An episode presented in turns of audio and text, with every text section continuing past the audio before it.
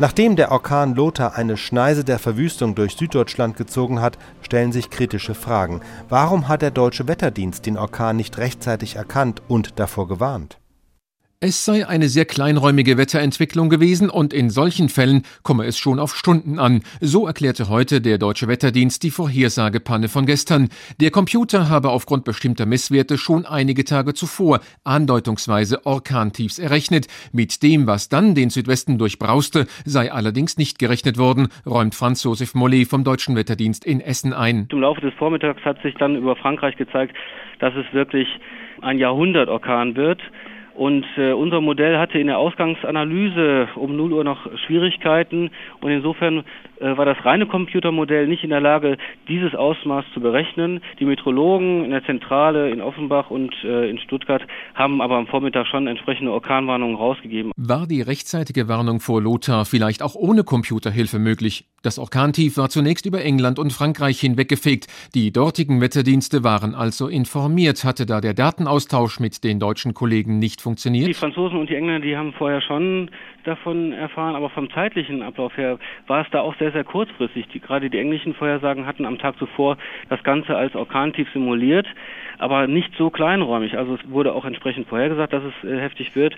Aber diese kleinräumige Entwicklung, die ist auch in den Modellen nicht drin gewesen, zumindest einen Tag vorher nicht. Und äh, erst im, im Laufe der Nacht hat sich dann herausgestellt, was da für ein Unwetter auf uns zukommt. Bei Jörg Kachelmanns Wetterdiensten Meteomedia gab man sich schadenfroh. Hier sei der Orkan durchaus vorhergesagt worden und zwar bereits am ersten Weihnachtsfeiertag. Überraschenderweise hat offenbar das gleiche Datenmaterial wie beim Deutschen Wetterdienst als Grundlage gedient. Diplom-Meteorologe Sven Blöger. Die Modelle, die natürlich unsere Grundlage sind, um diese Prognosen zu machen, die sind einigermaßen unterschiedlich. Sprich, verschiedene Modelle zeigen natürlich die Entwicklung eines solch wirklich wirklich dramatischen Orkantiefs unterschiedlich.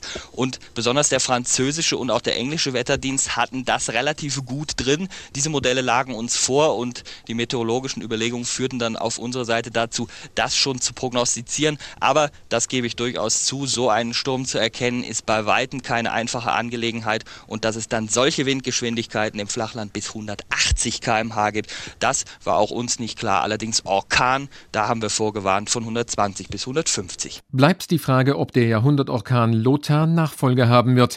Im Klimaforschungsinstitut in Potsdam beobachtet man seit 25 Jahren ein Zunehmen der Westwinde.